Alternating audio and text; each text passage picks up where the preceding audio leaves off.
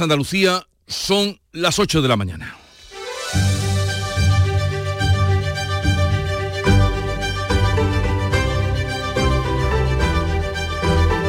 En Canal Sur Radio, La mañana de Andalucía con Jesús Vigorra. Fin de la tregua entre Israel y Hamas. Israel retoma los bombardeos sobre Gaza tras fracasar los intentos por una ampliación de la tregua. Los medios israelíes informan del lanzamiento de un cohete desde Gaza contra comunidades israelíes que ha sido derribado por la defensa antiaérea y que podría haber sido eh, el punto de vuelta a las andadas. En España se complica la crisis diplomática con Israel, que ha llamado a consultas a su embajadora después de que Pedro Sánchez haya cuestionado que el gobierno hebreo esté respetando el derecho internacional en Gaza. Y en Bruselas, el ministro de la Presidencia y Justicia ha defendido la ley de amnistía. Bolaño asegura que la Comisión no tiene ninguna preocupación con el tema. Cero preocupación, ha dicho él reiteradamente. Mañana los negociadores del PSOE se van a reunir con Puigdemont en Suiza en presencia de ese verificador internacional del que nada sabemos. Y el Parlamento andaluz ha instado a la Junta a reclamar la cesión de los trenes de cercanías con financiación, como se ha pactado y como se ha hecho con los independentistas catalanes. El Euribor cierra noviembre a la baja y frena el encarecimiento de las hipotecas para, de momento, este mes de diciembre que hoy comenzamos. De estos y otros asuntos enseguida les hablamos, pero antes el tiempo. Social Energy. La revolución solar ha llegado a Andalucía para ofrecerte la información del tiempo. Viernes primero de diciembre, acabamos semana y empezamos el mes, lo hacemos con fuertes rachas de viento en el tercio oriental y lluvias en la vertiente atlántica. Córdoba, Sevilla, Huelva y Cádiz tienen activos aviso amarillo por lluvia o por viento, también por fuerte oleaje en Almería y Granada y por viento en Jaén. Bajan las temperaturas. Hoy tendremos máximas entre los 17 grados de Jaén y Córdoba y los 23 de Almería. Termina el año en verde con los Social Energy Green Days. Llévate 200 euros en tu batería virtual con Quiroluz, con seguro todo riesgo incluido los dos primeros años y grandes descuentos con hasta 25 años de garantía en todas nuestras instalaciones de primeras marcas. Pide tu cita al 955 44 11 11 o socialenergy.es. La revolución solar es Social Energy. Vamos a conocer cuál es el estado de las carreteras en Andalucía. Conectamos con la DGT. Nos informa Lucía Andújar. Buenos días. Muy buenos días. Hasta ahora estamos pendientes de dos alcances. El primero provoca el corte en Sevilla de la A66 a la altura de Guillena en dirección a la capital hispalense y también un siniestro complica el tráfico en Málaga en la A7 a la altura de Marbella en dirección a Estepona. Al margen de eso estamos pendientes de tráfico lento en la entrada a Sevilla por la A49 a la altura de Bormujos. También en Huelva en el acceso de la A497 en Corrales debido a esas obras de mejora de la calzada y también en Almería en la A7 a la altura de Agua Dulce sentido Almería capital. Les pedimos por ello mucha precaución en estos tramos y días. Logística Castillo. Más de 20 años viajando contigo los 365 días del año. Logística Castillo les ofrece la información del tráfico. Dicen que detrás de un gran bote del Eurojackpot hay un gran millonario. Esto, ¿y detrás de un gran millonario? Pues que va a haber un... Ahora Eurojackpot, el mega sorteo europeo de la 11, es más millonario que nunca. Porque cada martes y viernes por solo 2 euros hay botes de hasta 120 millones. Eurojackpot de la 11. Millonario por los siglos de los siglos. A todos los que jugáis a la 11, bien jugado. Juega responsablemente y solo si eres mayor de edad.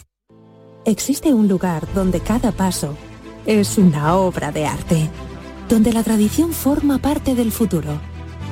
Donde el tiempo se detiene para disfrutar cada segundo hay un lugar en el mapa que es magia para los sentidos, en donde cada paso se convierte en una experiencia. ¿Y si nos regalamos Úbeda y Baeza? Dos ciudades, un destino. La mañana de Andalucía con Jesús Vigorra. Vamos a contarles la actualidad de este día. A las 6 eh, ha terminado la tregua entre Israel y Hamas y han comenzado de nuevo los bombardeos sobre Gaza tras ese fracaso. El ejército israelí anuncia que se reanudan los combates. Manuel Pérez Alcázar. Los medios israelíes informan del lanzamiento de un cohete desde Gaza contra comunidades israelíes que ha sido derribado por la defensa antiaérea hebrea. La pasada tarde, aún durante el alto el fuego, un atentado en Jerusalén dejaba tres muertos tiroteados por dos hermanos palestinos en la cola de un autobús. También eran abatidos los dos agresores y un civil confundido con los terroristas. El primer ministro israelí, Benjamin Netanyahu, ya avanzaba antes del final de la tregua lo que iba a suceder.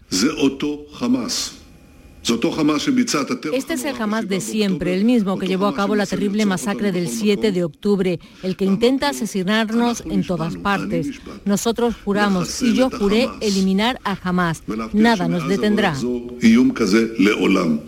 El jueves, Hamas eh, ha liberado este jueves a ocho rehenes e Israel ha escarcelado a 23 mujeres y a siete menores. En estos días de alto el fuego, Hamas ha liberado hasta 105 rehenes e Israel ha escarcelado a 240 presos, todos mujeres y menores. La prensa palestina informa de que el ejército y la policía hebrea han arrestado a casi 3.400 personas en Cisjordania desde el 7 de octubre.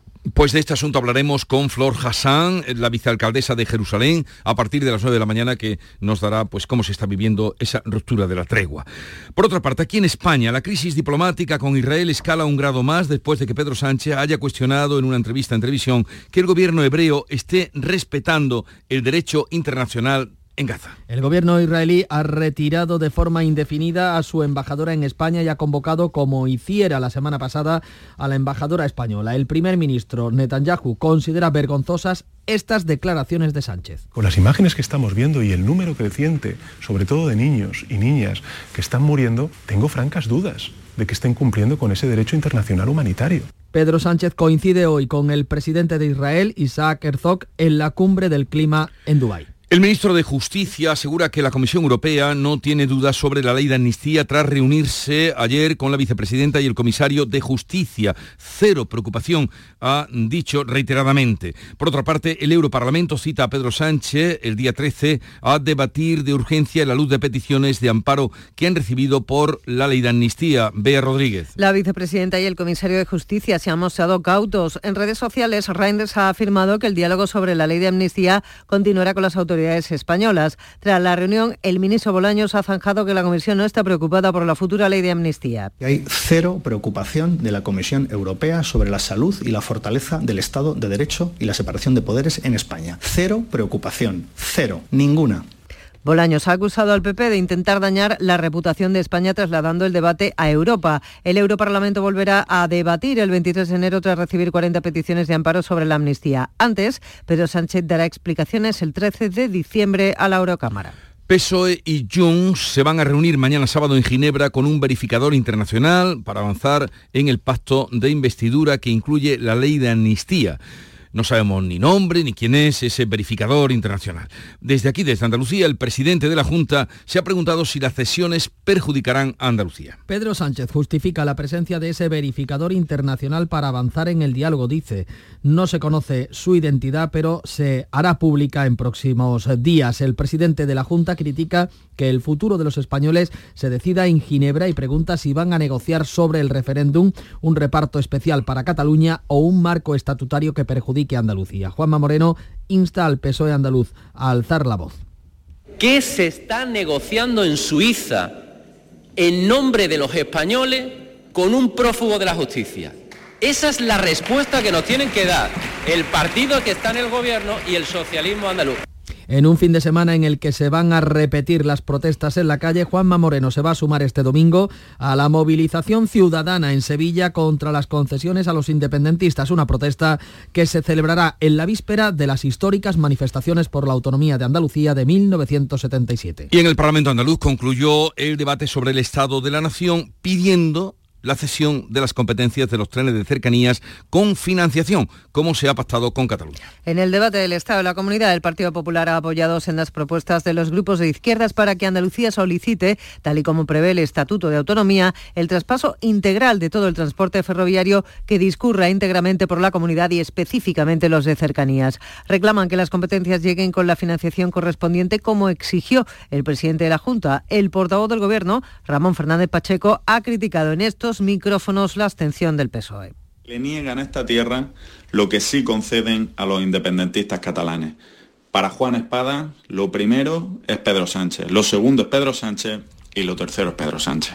El PP ha apoyado 35 propuestas de resolución a la oposición. En su mayoría demanda más recursos económicos a la sanidad y ejecutar un plan que reduzca listas de espera sanitarias y en dependencia. El gobierno se ha llevado un doble para palo judicial en torno al nombramiento del fiscal general del Estado y por otra parte a las aspiraciones de la exministra de Justicia Dolores Delgado. Por primera vez en democracia, el Consejo General del Poder Judicial se va a pronunciar, se ha pronunciado en contra del nombramiento del fiscal general del Estado. Considera que Álvaro García Ortiz no es idóneo después de que el Tribunal Supremo sentenciara que incurrió en desviación de poder al ascender a su predecesora y exministra Dolores Delgado. Además, el Supremo ha anulado el nombramiento de la también exministra Magdalena Valerio como presidenta del Consejo de Estado por no reunir el requisito de jurista de reconocido prestigio que exige la ley. La ministra actual de Economía, Nadia Calviño, y vicepresidenta del Gobierno, está cada vez más cerca de presidir el Banco eh, Europeo de Inversiones, porque el presidente del Consejo de Gobernadores de este banco, del BEI, la ha propuesto como candidata a la presidencia. Vincent van Petegem eh, considera que la vicepresidenta española cuenta con el apoyo suficiente para liderar el BEI a partir del 1 de enero. Calviño tiene el apoyo del canciller, eh, a uno de los que más peso tendrá en la votación del próximo 8 de diciembre en la reunión de los ministros de Economía y Finanzas ECOFIN. Todo apunta a que el ministro de Inclusión, Seguridad Social y Migraciones, José Luis Escribá, asumiría la cartera de Economía. La duda es si la vicepresidenta primera pasaría a la actual vicepresidenta segunda, Yolanda Díaz o algún ministro socialista. Si van a cuestas con una hipoteca como tantos españoles, el Euribor, mm, sepan que registra en noviembre su mayor descenso desde julio del año pasado y esto podría o va a hacer de momento dar un parón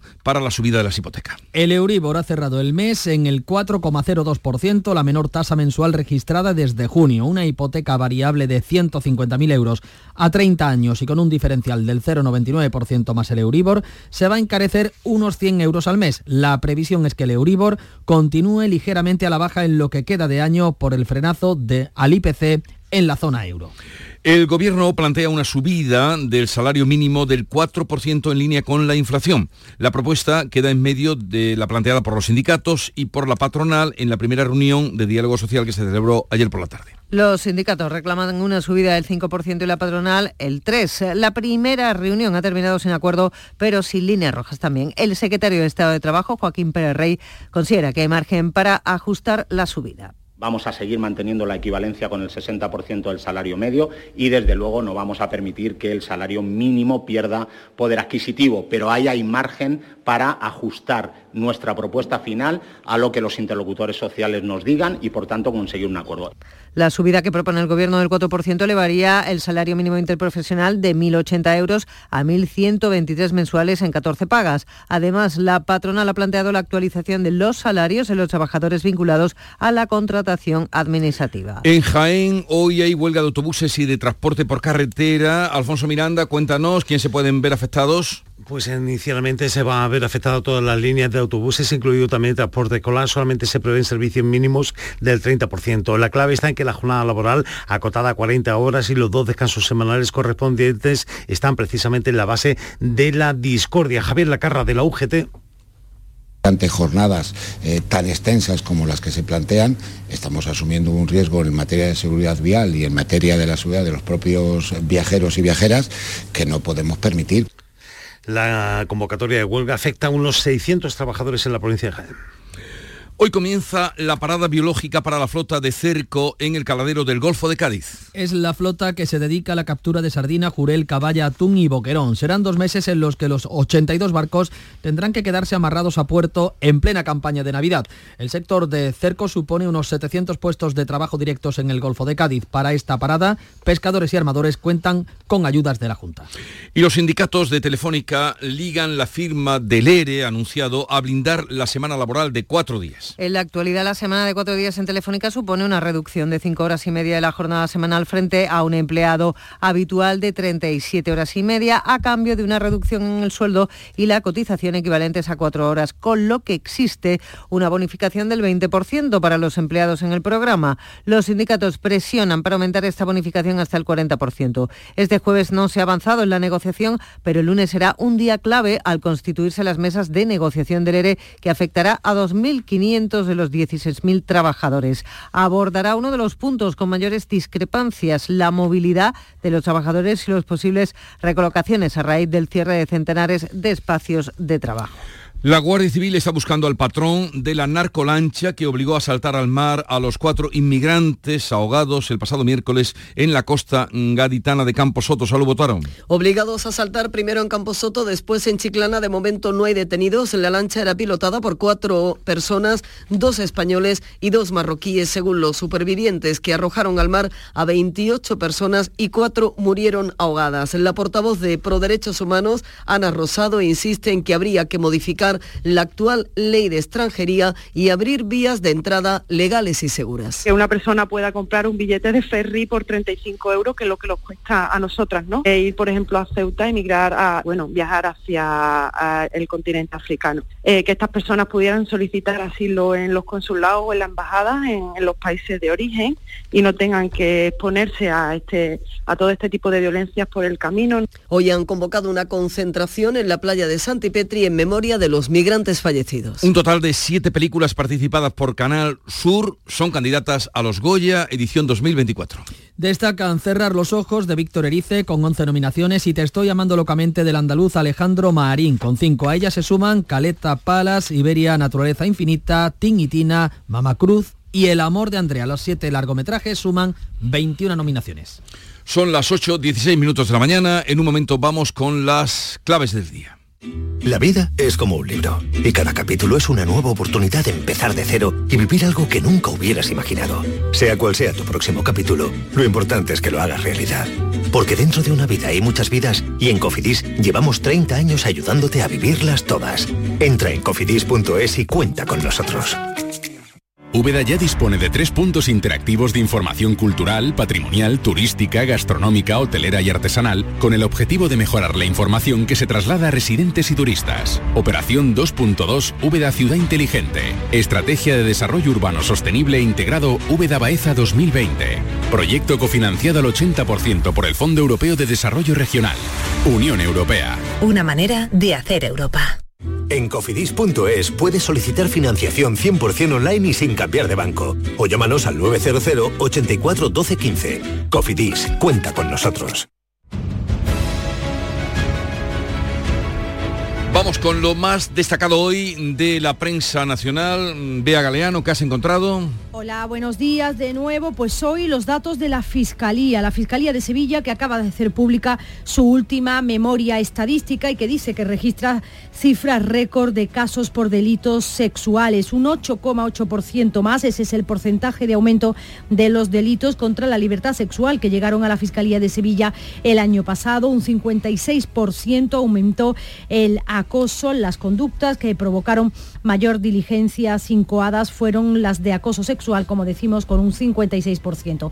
En cualquier caso, esta otra cifra es la que más me ha llamado la atención. La sustracción y abandono de menores crece en más de un 40%. Los abandonos de menores provocaron la apertura de 41 asuntos frente a los 28 del año anterior. Las sustracciones crecieron en 47 frente a 32 del año anterior, un 47% más detrás de estos estos casos hay situaciones de rupturas traumáticas de parejas en las que los niños acaban pagando la factura. Del ámbito internacional que destacaríamos, um, Bea Rodríguez. Se acabó la tregua entre Israel y Palestina con acusaciones cruzadas y la esperanza puesta en la cumbre del clima, donde hoy está el presidente de Israel y también diplomacia y representación árabe por doquier. Se esperan gestos que se encaminen a un nuevo paro en los ataques, pero ya se contabilizan muertos desde ayer entre uno y otro bando. Leemos en el israelí Yediot Aronot, no se pasó ninguna lista de rehenes, entiende, y se reanudó el fuego. La clave política, ¿dónde está hoy? Manuel Pérez Alcázar. Pues mira, Jesús, parece que eh, Pedro Sánchez tiene la virtud de estar siempre en el ojo del huracán. Se sitúa en medio de la polémica con Israel justo cuando se rompe la tregua con Hamas y además eh, defiende que en Bruselas no hay ninguna preocupación por el tema de la amnistía, pero mañana los suyos, los del PSOE, se van a negociar con Puigdemont fuera de la Unión Europea, a Suiza. Y una quiniela, ya que estamos a viernes. ¿Quién crees que será la nueva vicepresidenta primera? ¿María Jesús Montero o Escribá? María Jesús Montero. ¿Y quién se hará cargo entonces de economía? ¿Escribá? Escribá. ¿Montero? Escribá. Hagamos quiniela, hablemos de deporte.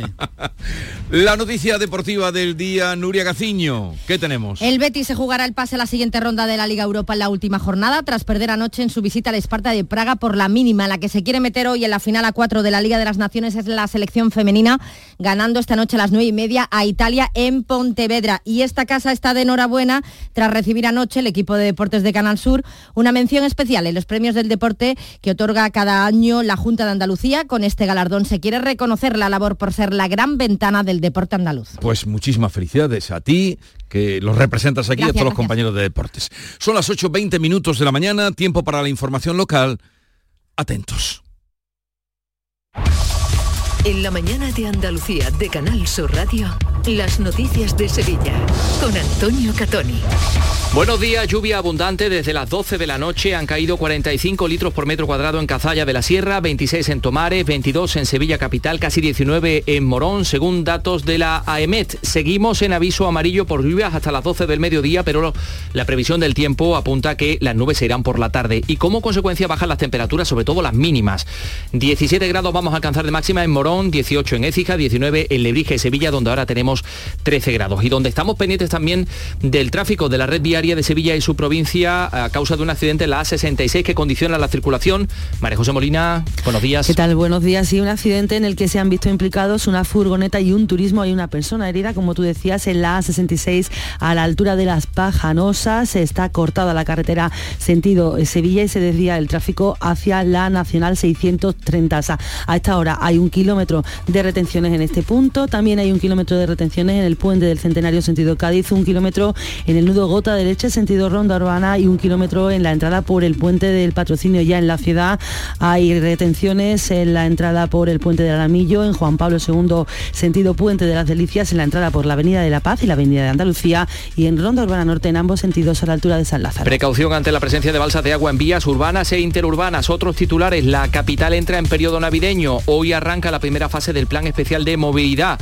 Aún no se limita la entrada al centro, solo se ordena el acceso a determinados aparcamientos, tanto en el centro como en Nervión y en algunos centros comerciales. Mañana se va a encender la iluminación navideña y el día 21 vuelven los serenos. Apuntamos también en portada la derrota del Betis en Praga en la competición de la Liga Europa. En la agenda hoy se presenta el Simov, abre el Salón de las Agencias de Viaje y también abre el culto la Parroquia del Sagrario.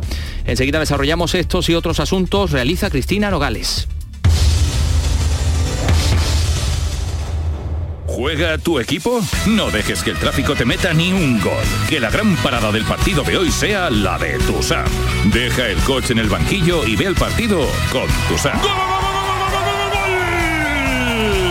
Tusam, el mejor refuerzo de la temporada para tu equipo. TUSAM, Ayuntamiento de Sevilla. En Canal Sur Radio, las noticias de Sevilla. El Ayuntamiento de Sevilla activa hoy la primera fase del Plan Especial de Movilidad para la Navidad, con especial incidencia en la zona de Nervión Luis de Morales por las obras del tranvía. Se ordena el acceso a los aparcamientos del Corte Inglés y de Nervión Plaza, donde se va a llegar por Eduardo Dato, y se reabre un tramo de la Avenida de la Raza para facilitar el acceso al centro comercial Lago. Pero hay novedades también en cuanto a la movilidad sobre los patinetes o patinetas. Eh, Javier Moreno, buenos días. ¿Qué tal? Buenos días. El plan incluye novedades en la Avenida de la Constitución con limitaciones para patinetes y bicis en horario comercial, como en Sierpes Tetuán. Además, Tusan refuerza su servicio los fines de semana y los festivos. El objetivo es que se utilice el transporte público, como señala el gerente de la empresa Manuel Torreglosa. Tusan va a reforzar su servicio durante todos los fines de semana y los próximos días festivos, que son todas aquellas que desde los barrios nos llevan al centro y en mayor número a aquellas líneas y en los horarios que existe una máxima demanda. En algunos casos va a suponer incluso un incremento del 100% en esos tramos horarios. Mañana sábado se van a encender las luces navideñas en 287 calles. El distrito que más alumbrado va a tener es el de Casco Antiguo, seguido del distrito Este, Alcosa Torreblanca y del distrito Cerro Amate. Y esta Navidad también va a traer una novedad importante en materia de seguridad a la capital. El día 21 comienza el servicio de agentes cívicos Los Antiguos Serenos. Es una iniciativa que favorece la inserción laboral de las personas desempleadas en la ciudad. El delegado de empleo Álvaro Pimentel detalla en qué va a consistir este servicio. El servicio constará de 20 agentes cívicos que tendrán las funciones de informar, sensibilizar y promocionar el civismo para fomentar la buena convivencia entre la ciudadanía y el buen uso de los bienes públicos desde las 23 horas de la noche hasta las 6 horas de la mañana. Seguimos hablando de movilidad. El Ayuntamiento de Sevilla prevé abrir en los próximos días un carril en la avenida San Francisco Javier entre Ramón y Cajal y Eduardo Dato para permitir el tráfico de autobuses y residentes. Y un informe de comisiones obreras apunta que el 75% de los que acuden a la Cartuja van en coche porque no tienen alternativas. El sindicato plantea potenciar el ferrocarril para mejorar la movilidad de los cerca de 30.000 trabajadores de la Cartuja. Hablando de ferrocarril, el Pleno de la Diputación de Sevilla ha aprobado por unanimidad una moción del Grupo Popular que ha contado además con enmiendas del PSOE y de Con Andalucía para reclamar al Gobierno Central una planificación de la red ferroviaria de la provincia.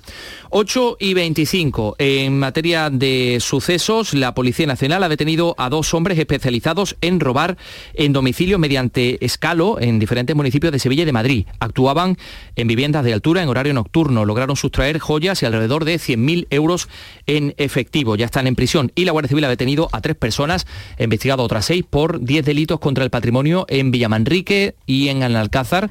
Sustraía la llave del personal de naves y almacenes para acceder a estos locales y robar. 826. En el centro de salud, en el domicilio de los pacientes y en la atención a las urgencias, siempre encontrarás una enfermera para cuidar y proteger tu salud. La enfermera, tu profesional de confianza.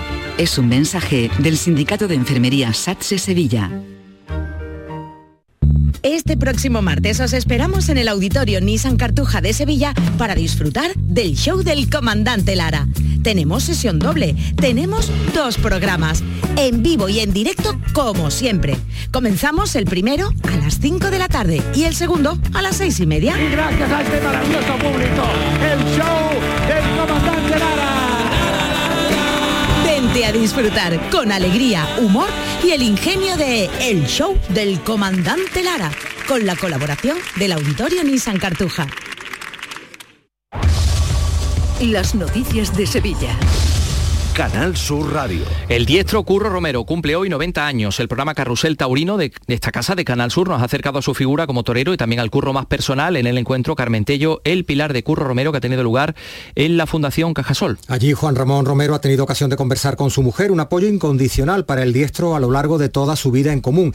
Ella lo define como un hombre prudente y sabio y comentaba con esta anécdota cómo es vivir con un mito. A mí una satisfacción tremenda, como lo quieren de verdad. Es que levanta pasiones él por donde va. Eh, salimos una, de la boda de un, de un chico que está aquí hoy, nos fuimos de la maestranza, íbamos andando, se levantó todo el Paseo Colón todo el paseo Colón levantándose para aplaudirlo. y él no se daba ni cuenta, iba ahí con su bastón y pero curró, por lo menos saluda.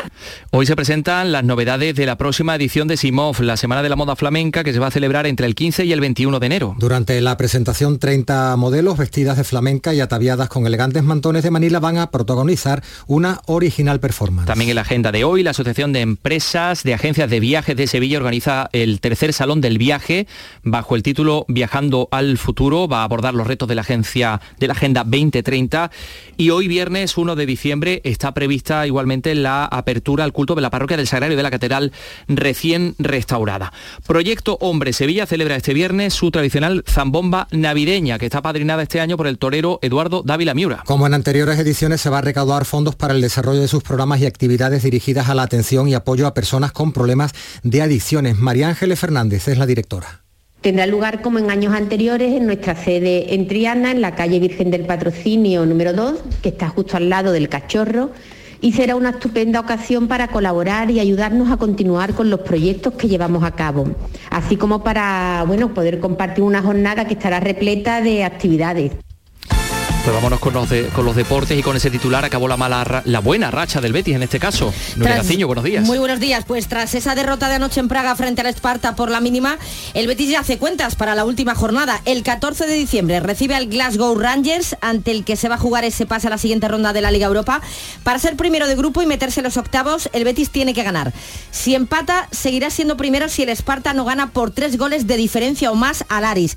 Y si pierde, tendría que esperar a que el Aris ganase o empatase con el Esparta y pasaría como segundo además. Pero antes, nueva jornada de liga este fin de semana. El Betis juega el domingo en Almería y también el domingo el Sevilla recibe al Villarreal con Diego Alonso todavía en el banquillo. Gracias, Nuria Gaciño. Hoy se inaugura en la Fundación Cajasol la exposición del artista colombiano Fernando Botero y hoy a mediodía salen a la venta las entradas para el concierto de Rosalén en el Icónica Fest de Sevilla el 27 de junio. Está mi hogar, está donde estés tú.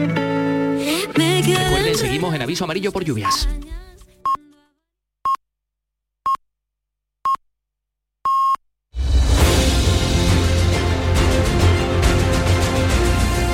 Andalucía son las ocho y media de la mañana y en un momento vamos a abrir tertulia, charla, diálogo, no en Ginebra, sino en La Cartuja, con Ana Cabanillas, Carlos Navarro Antolín y Javier Rubio. ¿Qué quieres? Quiero que cierres los ojos un segundo. ¿Puedo abrirlos ya? Sí. ¿Dónde estamos? Estamos en mi pueblo. Este es tu pueblo. Sí. Pero si es un pueblecito precioso y tú decías que era muy feo. Bueno, ahora es bonito. ¿Y cuándo dejó de ser un pueblo feo? Cuando pensé que podía ser bonito. Sí, hombre. ¿Que tú piensas que tu pueblo puede ser bonito? ¿Y ocurre? Este viernes 1 de diciembre, Euromillones sortea un superbote especial de 200 millones de euros. Euromillones. No hay nada más grande. Loterías te recuerda que juegues con responsabilidad y solo si eres mayor de edad. Gente de Andalucía te invita a conocer la provincia de Sevilla a través de lo mejor de sus productos y sabores con la Feria de Productos Locales Sabores de Navidad de la provincia de Sevilla. Este domingo, desde el patio de la Diputación de Sevilla, dale placer a tus sentidos con productos de primerísima calidad de tu provincia. Aceites, panes artesanales, carnes, conservas, sensacionales dulces. Gente de Andalucía. Este domingo desde las 11 de la mañana en la Feria de Productos Locales Sabores de Navidad de la provincia de Sevilla. Con el patrocinio de ProDetour, Diputación de Sevilla. La mañana de Andalucía con Jesús Vigorra es el programa de mayor crecimiento de audiencia de Canal Sur Radio, con 38.000 nuevos oyentes. Según el último estudio del EGM, cada mañana lo siguen 177.000 oyentes, con lo que se convierte en el programa de más audiencia de la cadena. Gracias por confiar en nosotros. Gracias por escucharnos. Canal Sur Radio, la radio de Andalucía.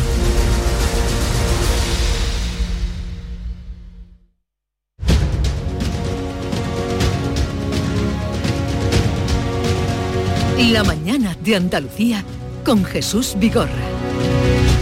Y con Ana Cabanillas del Periódico de España. Ana, buenos días. Buenos días, Jesús. Eh, llueve por tu tierra. ¿Tú de dónde eres, Ana? Yo, yo soy de Sevilla. De Sevilla. De Sevilla. Pues Exiliada en Madrid como tantos, pero de llueve Sevilla. por tu tierra.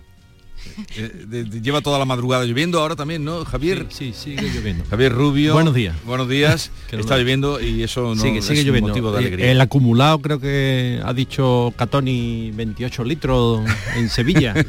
Pero lo importante es que está lloviendo en la Sierra de Huelva, que es donde están nuestros pantanos. Y también está lloviendo por Córdoba, me contaban esta mañana, por Cádiz, en fin, que, que bienvenida sea. Carlos Navarro Antolín, su director del Diario de Sevilla, buenos días. Buenos días. ¿Qué tal estás? Pues muy bien, muy feliz, en el gozo de la radio, como siempre. Me alegro mucho. Ustedes me llaman, cometen esa temeridad y yo vengo. Ustedes sabrán. bueno, vamos a ver cómo terminamos. Eh, podríamos haber quedado en Ginebra hoy para este encuentro. Hay un exceso de bebida blanca en la política nacional. ¿eh? Va va a haber mucha ginebra ¿eh? durante unos meses. Va a haber mucha ginebra y, y bueno, Se no, le ha subido a la cabeza Sí, alguien. cuidado porque la ginebra para Da resaca. aparentemente Y- combina y- bien. Y, lo malo es la resaca que trae. tiene un perfumado muy atractivo, pero después hay que tener cuidado. ¿eh? Pero la ginebra, eso que tú dices, combina bien. Además, eh, el gin tonic está muy de moda. Sí, Sigue pero- estando de moda. Pero hay que tener cuidado con la reiteración. Porque me parece a mí que nos quedan unos varios meses de ginebra. Muchos meses de ginebra. Sí, a ver si no sé si le echarán lima, le echarán una rodajita de naranja o alguna porquería de esa que se le echa que parece que te está tomando una macedonia de fruta. Bueno, to- to- atento a la pantalla. ¿eh? Todo esto viene a cuento de que mañana se van a... Por ahí ha empezado viernes, la ¿no? cosa. Porque era viernes. ¿no? No, mañana es sábado. Ah, no, pero hoy es viernes. Hoy es viernes. Estamos ya a 1 de diciembre. Por 1 una- de diciembre, San Eloy. Han entrado a nómina Vigorra. Sí. al, al menos yo sí he visto esta mañana que, que la nómina ha entrado. Ay, ay, ay. ¿A ti ay, también te ha ay, entrado la nómina? Yo creo que sí. Vale. No sé, mejor no mirar. 1 de diciembre. Por cierto, ¿cuándo prenden eh, la iluminación en... Bonito. En Sevilla, que es de las ciudades que más tardías en eso, es mañana. Más tardía, 2. ya ves tú, el día 2 de Sí, diciembre. bueno. Más tardías. Porque casi todas han empezado el fin de semana pasado, el 26, el 25 de, de noviembre. No, no se anuncia ni un villancico, ¿eh? Nada, nada. Un DJ, un- Por, Madrid, ¿cómo está la cosa, Ana? Aquí se encendieron la semana pasada ya. Mm. La semana pasada o hace o, o hace ya un par. Sí, aquí fueron tempranos. Aquí ya están compitiendo con Vigo, con el con Hombre. el árbol más alto de Navidad. Sí, Estamos Madrid compite con Vigo, mm, mm, Vigo compite con Rute, en Rute compite con... Estepa, que fue la primera. Con Estepa. Estepa fue la primera en encender las luces. Aquí Sí, tuvimos un árbol récord que los dejó Juan Espada en su última Navidad en Sevilla como alcalde. Ah, sí, Sí, sí. pero ya perdió ese... Ya no, no sé, aquí lo tiene más alto, Eh, el árbol. El digo. riesgo de esta manía por la Navidad es que llegue el 25 de diciembre y estemos ya todos hartos, ¿no? Yo creo que va a ser ya complicado llegar a, a Reyes mm, sin, sin estar con ganas ya de que se apaguen las luces y de que se vayan los árboles, porque yo tengo la sensación que desde octubre que empezaron los turrones en los supermercados, eh, ha ido todo a más y llevamos ya eh, un mes preparando la Navidad y todavía quedan tres semanas. Bueno, pero también yo creo que depende mucho de la actitud con la que uno lo encare. Yo todavía no he probado un mantecado ni... el- no me lo puedo ni- creer. No, sí, sí, en serio. En serio.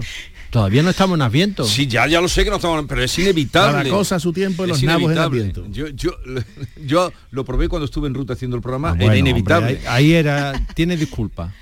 Ah, Pero sí es verdad que esta, esta aceleración, esta Porque manía... vivimos anticipadamente. Anticipadamente. Entonces, como vivimos anticipadamente, no disfrutamos del momento presente, sino que estamos anticipando lo que va a venir. Yo y en esa turrón, ah, nos el- vamos el- angustiando porque nunca el llega, turrón claro. y los mantecados siempre se disfrutan en el momento presente. Ahora que bueno, pues llegará Nochevieja y tendremos que estar ya a dieta antes de tiempo porque yo en mi casa los mantecados entraron hace dos semanas también, ¿eh? que, que aquí de luces de Navidad no ha sido lo único navideño que, eh, que entró en mi casa. A ver cómo acabamos, vamos a acabar rodando todo. En fin, eh, quedémonos con esa idea de que no vivimos el presente, vinimos, vivimos el mañana con una eh, a galope, ¿no? Angustia anticipativa, le llaman. Pero habíamos empezado, me están mezclando los temas, Carlos, eh, habíamos empezado por Ginebra, Eh, he dejado, porque hoy la preocupación es grande con el tema de, de- de Israel y Gaza ha saltado en pedazos la tregua, ya parece que iba a verlo, no hay más, un cohete esta mañana ha sido el detonante, y luego vamos a hablar a partir de las 9 con la vicealcaldesa de Jerusalén, no sé si la conocéis, Flor Hassan, Eh, es la hija de mm, Joshua Hassan, el que fue mm, de Gibraltar. eh, Pri- primer ministro ministro principal, de ministro Gibraltar, principal sí. de Gibraltar. Joshua Habla muy bien Hassan, español. verdad, verdad, verdad. Habla muy bien español. de los sefardíes que se refugiaron allí. Bueno, en el norte de África y después cruzaron a Gibraltar. y, y hablaremos de eso. No sé si queréis, os ha sorprendido o lo esperabais que esto No, tuviera- a mí lo que me ha sorprendido es que la tregua haya durado una semana. Lo digo sinceramente, ¿eh? Ahora estoy completamente en serio. Yo esperaba que durara menos. Por, por la tensión que hay en el ambiente y bueno, lo- lo- pero se ve que los oficios de Qatar pues han, han estirado por lo menos una semana sin, sin que mm, pues sin que suenen los cañonazos, sin que los mm, bombarderos, los cazabombarderos mm, piquen a tierra y sin que haya víctimas, que al final lo, lo- lo terrible, ¿no? Que al final hay muertos a pie de tierra. Ya ayer este atentado mm, Claro. eh, en la cola de un autobús. Es que... De hecho, la semana que ha durado la tregua ha durado de mala manera, porque no ha, no ha dejado de haber acusaciones de ruptura de la Sí, tregua pero bueno, por una eso parte y otra. entra- forma parte del juego. mm, Ayer eh, deseábamos todo que al menos lo primero que la prórroga, la tregua, la prórroga se, se- se- se cumpliera. No ha sido así y lo que se puede hacer aquí es desear, pedir, exigir a cualquier representante público, cualquier gobernante con altas competencias, es que si va a hablar de esta enorme crisis y con consecuencias desgarradoras, al menos no la empeore, al menos no la acentúe, porque al final habrá que acabar negociando, porque acabar hay que tener esa esperanza para buscar una solución, y es que hay alguno que otro, desde Guterres hasta nuestro propio presidente, con todas sus mejores intenciones, cuidado, y con todo su tacticismo también, pero que al final, al hablar, estropean o acentúan el, eh, y enconan el conflicto. Israel es una nación absolutamente dolida, con anhelo de venganza. Por ahora, por desgracia, no hay ninguna señal que haga que vaya a reaccionar como la nación democrática que todos esperamos que, que- reaccionara, con lo cual cualquier cosa que se diga, fue como ha acabado Israel con la ONU, a raíz de aquel discurso del pasado octubre de, de Guterres, ¿cómo ha acabado? Pues no, no acreditando a los embajadores, a los representantes, con lo cual, ¿dónde está la esperanza que podemos tener en esta crisis? Y los dos estados de los dos estados reconocidos con un mediador que en este caso sí que haría falta una autoridad internacional de mediadora pero es que ahora mismo no hay ningún viso de eso. Con lo cual al menos si ustedes va- si alguien va a hablar como mínimo que lo deje como estaba porque es que otra cosa no hay porque ya la esperanza ahora mismo es muy corta es muy reducida tal como están las cosas. Yo, yo creo que eh, ha durado una semana el alto al fuego. O sea, esto es que la semana pasada justo hablábamos y, y se preveía un día, eh, que había la posibilidad de que se ampliara hasta 10. Yo creo que siete, eh, siete días es un muy buen balance dadas las circunstancias, eh, dado el enconamiento que, que hay en estos momentos y sobre todo sin perder de vista que ha habido 100 rehenes que estaban en manos de un grupo terrorista como es Hamas y, y lo que, quiero decir, pesaba sobre ellos el- el- el- la amenaza de su muerte, eh, que han sido liberados eh, a cambio de, pues no sé si eran 300 eh, presos palestinos. Eh, yo creo que el balance es bueno y ojalá sea solo el primer paréntesis. Ojalá haya más, ojalá puedan librarse todos los rehenes, porque yo creo que en todo eso estamos, todos pensando, ¿no? Y yo creo que esto ha sido un buen precedente, pero sí que es verdad que esto no acaba aquí. Esto no acaba aquí y yo si fuera un familiar de los rehenes que todavía quedan secuestrados, pues estaría muy preocupada, porque después de este primer eh, alivio, por decirlo así, eh, la vuelta puede ser todavía más dura, la vuelta a las armas, como Israel ha dicho que, que- va a hacer, ¿no? que, que, eh, no va a perdonar a Hamas y no va a dejar piedra con piedra en la estructura que, tiene Hamas, o eso es lo que pretende. Eso da las circunstancias de que Hamas está intrincado en- en Gaza con la población civil, pues es difícil que no haya, eh, no sé si llamarlo, porque me parece también frívolo, ¿no? víctimas colaterales, que, mm, porque, porque al final no deja de ser población civil, que, que- poco, tiene, eh, poco tiene que ver en muchos casos con, con la organización terrorista. Pero yo sufriría si fuera familiar, porque yo creo que eh, cada día que pasa sin que un nuevo alto al fuego suceda, pues eh, es un riesgo muy alto para, para- para esos rehenes eh, que todavía quedan por liberar. Y después, eh, hablar el compañero de, eh, de esa inconsciencia ¿no? de ciertos gobernantes por echar mal- más leña al fuego. eh, y yo aquí creo que, es que en, una guerra, cuando, eh, cuando se plantean estos términos y, y- los que se está produciendo de una manera tan dura, hay que tener mucho cuidado porque yo creo que go- ciertos gobernantes, y pensando en Sánchez, eh, tienen más en su cabeza una táctica, una estrategia política eh, a nivel interno de lo, que, de lo que requiere la diplomacia a nivel internacional, que es una cosa muy delicada, donde hay que hilar muy fino y donde yo creo que, bueno, que, que es evidente que no se está haciendo, ¿no? Sí, yo creo que Ana ha dado una clave de interpretación de, de las últimas declaraciones del presidente Sánchez. Eh, las comentábamos aquí el viernes El- el viernes pasado. pasado, cuando tú decías Eso es. lo poco que pintábamos. Eso es. Y después al día siguiente que fue al paso de Rafah, justo cuando empezaban el intercambio de prisioneros, eh, de- perdón, de rehenes, bueno, prisioneros de parte de- del sistema carcelario israelí. Y, y claro, aquello tampoco se entendía muy bien, ¿no? Que hacía el presidente del gobierno español allí, justo cuando estaba la, la Cruz Roja a, a pocos metros eh, preparando el, eh, bueno, y después la entrevista de, de, de televisión que bueno ha sido un poco ya el detonante y ya Israel ha dicho bueno pues que se venga el embajador para acá que es la forma más dura que, tiene que es cuando dicen cuando llaman a consulta la forma más Eso. dura de plantar eh, Sí, que hay un malestar no rompemos relaciones diplomáticas pero, mm, retiramos el embajador bueno primero lo llamas a consulta eso puede durar un tiempo o extenderse en el tiempo. Por ejemplo, Marruecos no estuvo retirado Sí, el sí, embajador, sí. pero meses, meses. Y ahora resulta que con Marruecos no tenemos ningún problema, no le hacemos ningún eh, aspaviento, porque yo creo que todo esto forma parte de- del aspaviento, ¿no? Eh, de consumo interno, sí, efectivamente. O sea, Pedro Sánchez estaba pensando eh, en, España. Bueno, Sí, pero no, en España quiero decir, eh, sí. la repercusión que tienen sus palabras dentro de España, ¿no? Y claro, porque yo creo que todos los países, o sea, todos los aliados de Israel, y empezando por Estados Unidos y el secretario de Estado Blinken, ha ido un poquito más allá, pero todos le están haciendo llegar, oiga, contención, oiga, proporción, oiga, El discurso mm, humanitario, No bombardee claro, usted. claro. mm, ¿eh? Eh, Esa, esa queja creo que estará circulando por todas las cancillerías. Pero se hace por los cauces diplomáticos adecuados. No se le da cuarto al final- pregonero. Al final acabamos Claro. aplaudidos por un grupo Por jamás. y nos han quitado el embajador. Al final Claro. esa es la consecuencia. Y Álvarez, el hombre haciendo lo que podía, porque horas antes de la entrevista de televisión, Álvarez estaba...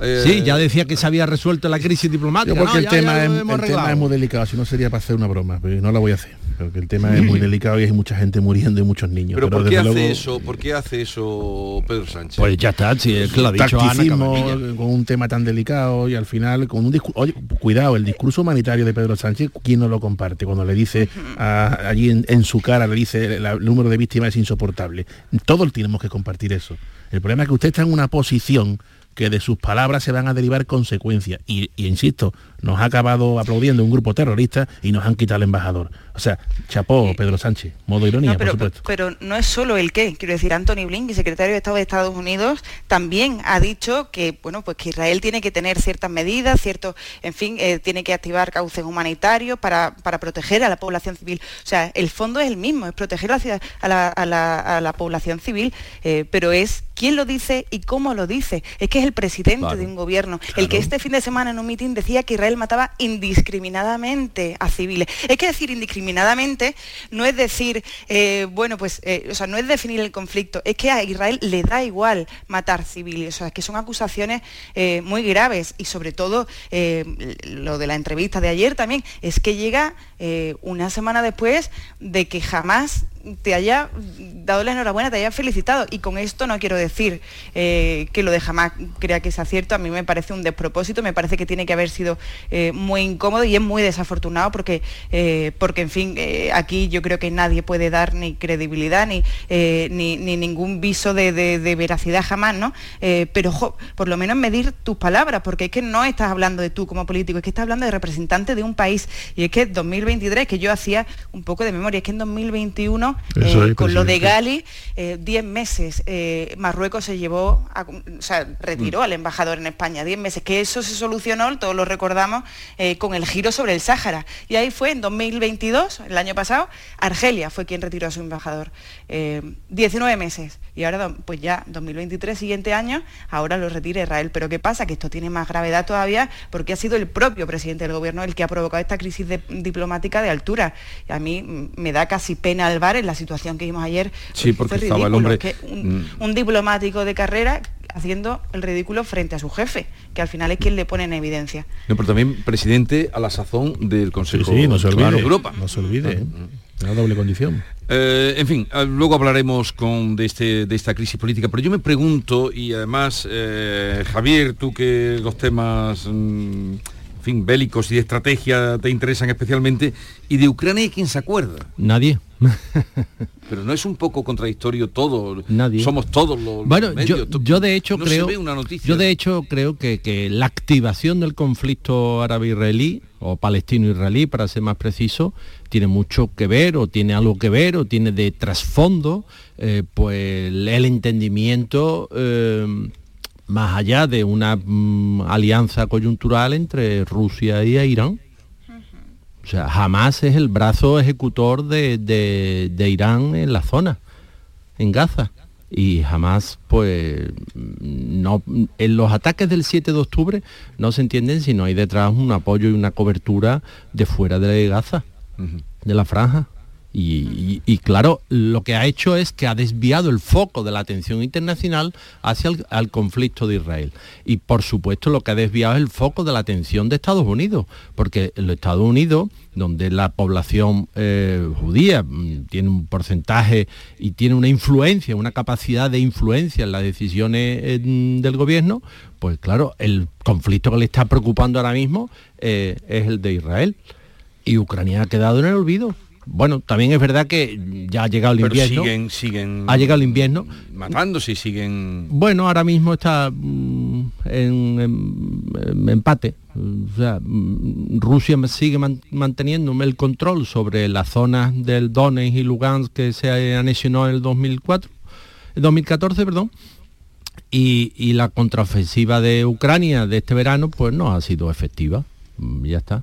Y entonces pues siguen ahí eh, en una guerra de desgaste, en una guerra de atrición, mm, consumiendo eh, vidas humanas, que mm, el ejército ruso se mm, conforme a la doctrina soviética pues no parece que le afecte lo más mínimo, aunque claro, ha tenido que hacer levas ya de voluntarios de fuera, de, eh, ha pedido voluntarios en Cuba, por ejemplo.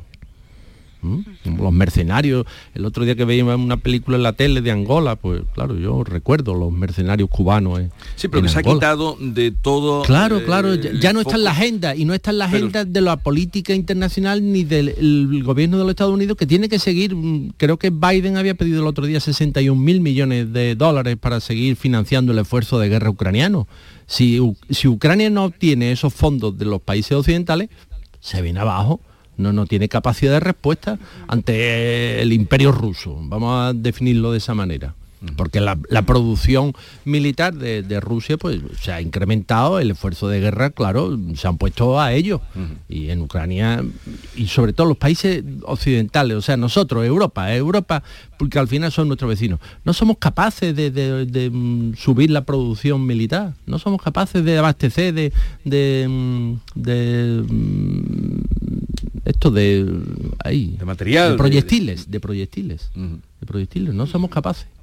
Tenemos el sistema es tan complejo, con tanta mm, que no, no, no, no.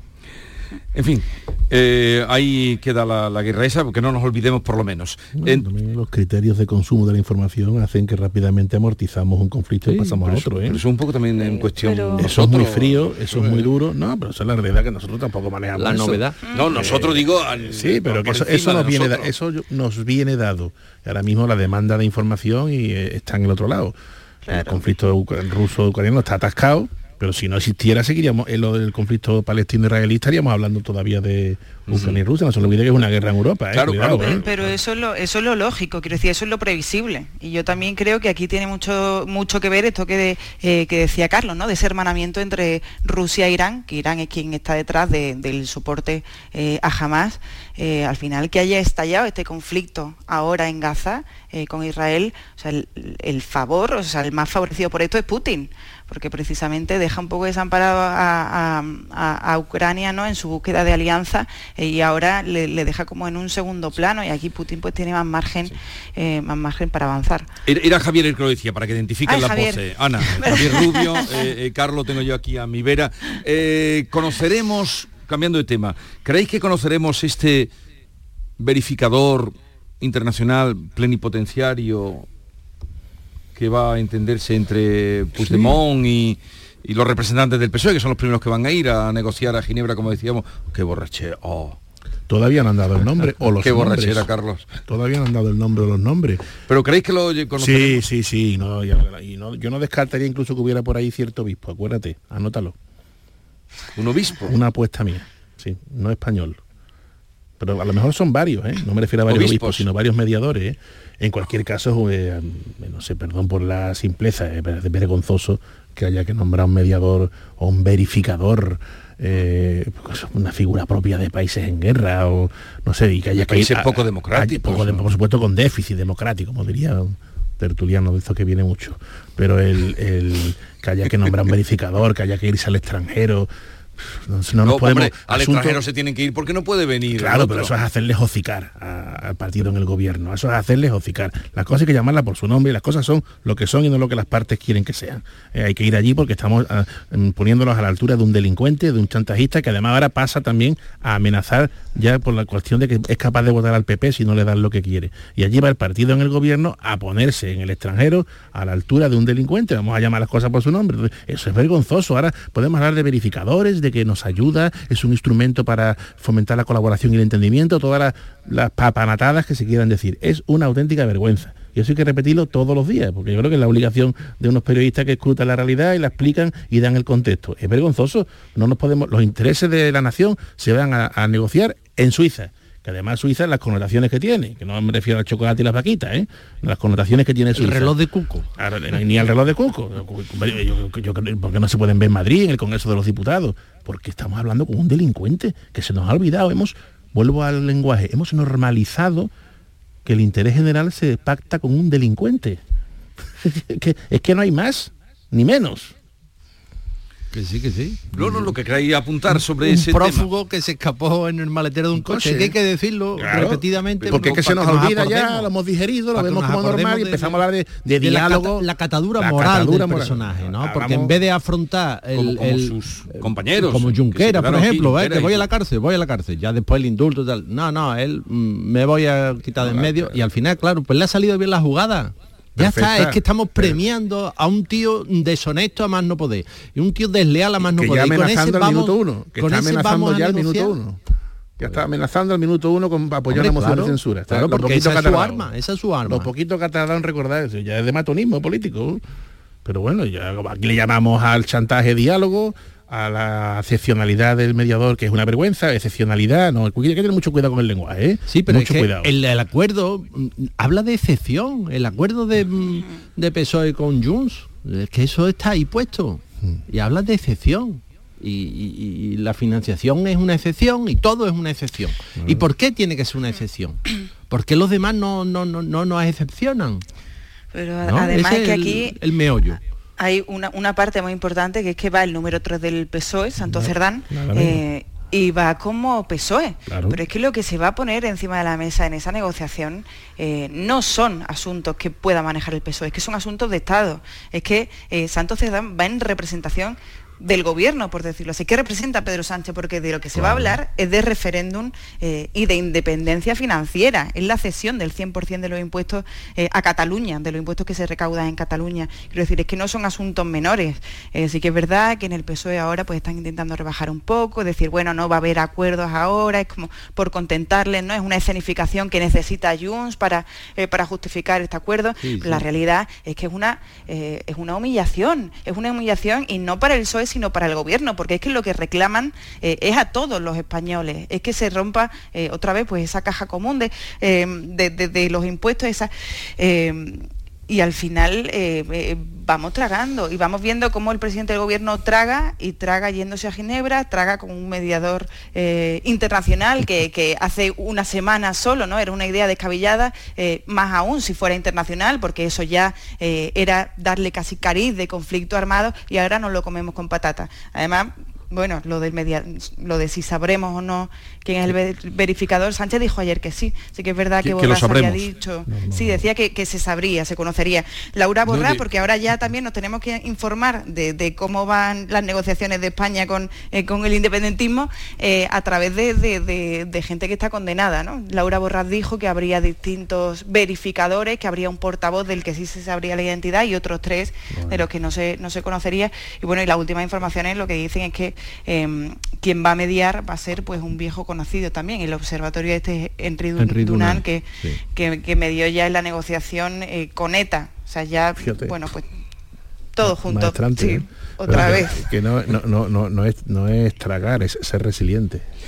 Pero eh, hasta dónde, bueno, eh, a ver hasta dónde llega esto, ¿no? Pues hasta, podrá aguantar. hasta, hasta donde necesite Pues Pedro cuatro Sánchez, años, punto, ya cuatro está. años va a durar, porque cuatro años es el tiempo en el que Pedro Sánchez necesita a Junts. Y cuatro años, pues va a ser cuatro años en los que vamos a estar Bailando al son que le toquen, punto. Ahí quizá la- puede influir algo, la única variante que yo creo que puede influir es a la estabilidad de, de este espectáculo, vamos a llamarlo así, es las elecciones catalanas. Y las vascas. Y las vascas, sobre todo las catalanas. Cada, ahí yo creo que va a estar ahí el, el único motivo de, de- bueno, de- no de ruptura, porque cuando se van a ver en otra los de Jun, pero eh, mm, puede estar ahí. ¿no? Y que como Jun si sigue cayendo también se- será más débil, ¿no? Y yo creo que de ahí vienen ya las amenazas de lo del, de votar al PP si es preciso. Adelantar ya que mucho cuidado con que yo baje en Cataluña de voto, que ya bajaron en las últimas generales Sí. muchísimo, muchísimo, pero que a los siete diputados los sigo teniendo, ¿eh? En Madrid. Sí. Claro, claro. No, Y, y además es que los siete diputados van a seguir siendo necesarios. Y Sánchez no va a permitir que esta legislatura se acabe hasta que se nos haya olvidado todo esto que estamos tragando y que ahora mismo se nos está atragantando eh, a muchos españoles, con lo cual va a intentar alargar y, y estas negociaciones es que van a ser permanentes durante toda la legislatura. Y yo eh, a, a esto también achaco un poco los giros discursivos que estamos viendo en el presidente del gobierno, que estamos viendo hablar, bueno, que lo del mediador es una buena noticia, que existe el offer en España, es que son términos, es un discurso eh, que de alguna manera es un paso más a la hora de naturalizar al independentismo y para mí eh, es una manera de allanar eh, el camino a ese, a ese diálogo y a esas negociaciones que se van a producir y de las que solo hemos visto una primera parte, porque es que con los presupuestos, eh, con, con cada medida, con cada real decreto que haya que, que aprobar en el Congreso de los Diputados, porque al final los decretos se aprueban en el Consejo de Ministros, pero luego tienen que validarse en el Congreso, les van a necesitar. Iremos viendo una, o sea, cada piedrecita irá sumando eh, y a ver qué nos encontramos dentro de, de cuatro años. Pero yo creo que Sánchez está preparando el terreno. Habrá menos leyes también ahora. Oye, eh, parece que lo de Nadia Calviño que estaba ahí, que sí, que no, que se va. Que sí. ¿Quién Sí, gana? Final que sí. ¿Quién gana? Bueno, ella. Yolanda. Díaz. Gana ella, que ella que una gana de irse. Ella es la que gana que que ya- vuelva a Europa, va, se quita ya de... no para hablar de eso en la calle. ¿eh? De Yolanda Díaz. No, pero Nadia Calviño es No, que importante. todo el mundo, sí, por supuesto, te digo que está la gente hablando de eso en la calle, Jesús. Eh, eh, eh, en el taxi, eso- el taxista me ha preguntado. ¿Qué- cómo iba por qué te ha preguntado el taxista? Pues cómo iba lo de Nadia Calviño. ¿Y tú qué le has dicho? 2 a 0. Aunque se va, ¿cuándo- ¿cómo se va a ir? No se va a ir. Llegamos a las 9 de la mañana.